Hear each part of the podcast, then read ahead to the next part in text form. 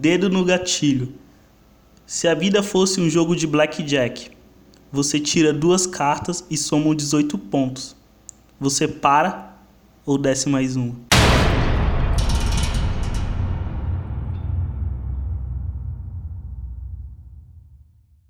Capítulo 8 Estragos irreversíveis. Ela abriu os olhos e não reconheceu o lugar. Tentou se levantar, mas tudo, absolutamente tudo doía. É quase como se estivesse sido atropelada por um caminhão. Tudo que ela pensou foi que queria tomar um porre da vida. E sorriu. Um sorriso torto nos lábios, pensando em como pode pensar tudo nisso quando se está morrendo. Então ouviu uma voz, atrás de si. Não sei se você sabe o que é capotar a 200 km por hora, brincou o homem, se aproximando. Bárbara se virou em direção à voz e desejou não ter se virado. Por um momento, achou que estava morta, e ali era o inferno, pois cada músculo do seu corpo deu um espasmo dolorido. E pensou que nem o inferno poderia lhe causar tamanha agonia. Mas a realidade sim.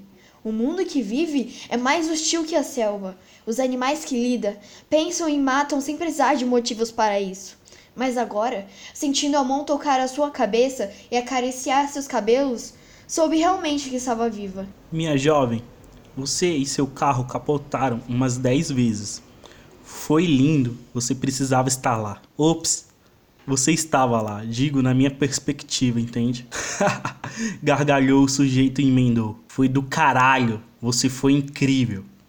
O seu amigo girou no ar e caiu esbugalhado no chão. Você teve mais sorte. Estava de cinto de segurança, mas iria morrer mesmo assim. O que sobrou do carro estava pegando fogo e você não estava consciente dentro dele. Sabe, ninguém foi lá, ninguém foi salvá-la, mas eu fui. Bárbara estava fraca, pálida, perdera sangue demais. Só ouvia a voz e sentia a mão do homem passar pelos seus cabelos. Tentei abrir a porta, estava emperrada. Chutei várias vezes com toda a força que tenho. Não sabia que era você. Pensei que era Mike que estava dirigindo o Impala, mas sabia que deveria ser rápido para ajudá-lo. Ouvia sirenes e barulho de helicópteros se aproximando. Vocês fizeram algo grande, né? Sem deixá-la responder, o homem continuou. Você tem que ver a quantidade de polícia que tem ali fora. Estão te caçando até agora. Bárbara tentou apoiar seu braço no chão, mas sem sucesso. Estava falecendo e sabia disso. Sentia medo e o fato de ouvir o nome de Mike era devastador. E doeu mais do que o tiro que levará minutos antes. Mas ela soube que o homem que arfava seus cabelos era alguém que poderia ajudá-la a sair dali. Qual o seu nome? perguntou Bárbara com uma voz arranhada. Pode me chamar de Doug. Todos me chamam assim. Doug, hein, certo. Você mencionou o nome de Mike. O conhecia de onde? Sou do Morro dos Palhaços. Mike já me dera uns trocados para usar meu caminhão de carga. E já vi você com ele. Como é seu nome mesmo? Bárbara. Meu nome é Bárbara. Sim, Bárbara. Sei que estavam juntos. Sim, estávamos. Mas agora ele se foi. E como você pode ver, Doug, não estou nas melhores condições. Ela apontou para a camisa que o sujeito usou como bandagem em sua barriga para estancar o sangramento. Preciso de cuidados médicos, senão vou morrer. Bárbara já falava arrastado, com uma voz mansa e sem forças. Lá fora está infestado de policiais. Falei para todos mentirem dizendo que você saiu se arrastando pela estrada. Estamos debaixo do assoalho do bar. Quando eles entrarem com os cachorros aqui, vão nos encontrar. Não tem jeito de fugir, Bárbara. Acabou. No noticiário, ouvi dizer que o morro do menor caiu. Mataram todos lá. Doug disse com pesar. Agora a polícia está indo para o Morro do Palhaço, pois nessa noite eles querem acabar com tudo lá também. Eles sabem que o morro está enfraquecido, sem o comando de verdade. Acabou? Disse Bárbara gargalhando da própria desgraça. Você pode se entregar. Eles vão te levar ao médico e você pode viver na cadeia por alguns anos e depois sair e continuar sua vida aqui fora. Doug dissera sem esperanças. Não vou me entregar! Gritou Bárbara em desespero e emendou. Nós dois sabemos o que eu devo fazer. Shhh! Não grite, eles vão nos ouvir. Doug fez o gesto de silêncio com o dedo, enquanto sussurrava. Doug, me escute. Durante a minha vida, sempre precisei estar me relembrando que há coisas, pessoas e simplicidades que fazem a vida bonita, sabe? Se não, sou sem me apegar a tristezas, confessou Bárbara, enquanto escorria as lágrimas de seus olhos. Tem gente que nasceu, cresceu, estudou, se formou, namorou, noivou, casou, comprou a casa, o carro, o filho nasceu, cresceu, estudou, se formou, namorou, noivou, casou, comprou a casa, o carro, o filho nasceu, cresceu. E minha vida, por muito tempo foi isso, tediosa, cinza e triste.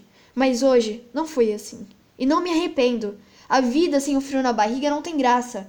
Pois se pudesse ver toda a sua vida, início, meio e fim, você mudaria alguma coisa, Doug? O que mudaria? Questionou Bárbara enquanto a dor transbordava em seu rosto. Acho que eu só diria o que sinto mais vezes. Doug confessou de maneira visceral, olhando para Bárbara e sacando um 38 da cintura e colocando nas mãos dela. Ambos já ouviram barulho de passos e latidos acima de suas cabeças. Foram encontrados. Faça o que tem que fazer. Algumas coisas precisam ser feitas. É melhor fazê-las do que viver com medo delas porque a vida não é tão linear assim, disse Doug, se afastando, sabendo que fizera tudo o que podia e agora era com ela. Ouviu Bárbara dizer suas últimas palavras. Às vezes, o céu é azul e de repente fica acinzentado, sabe? Hã?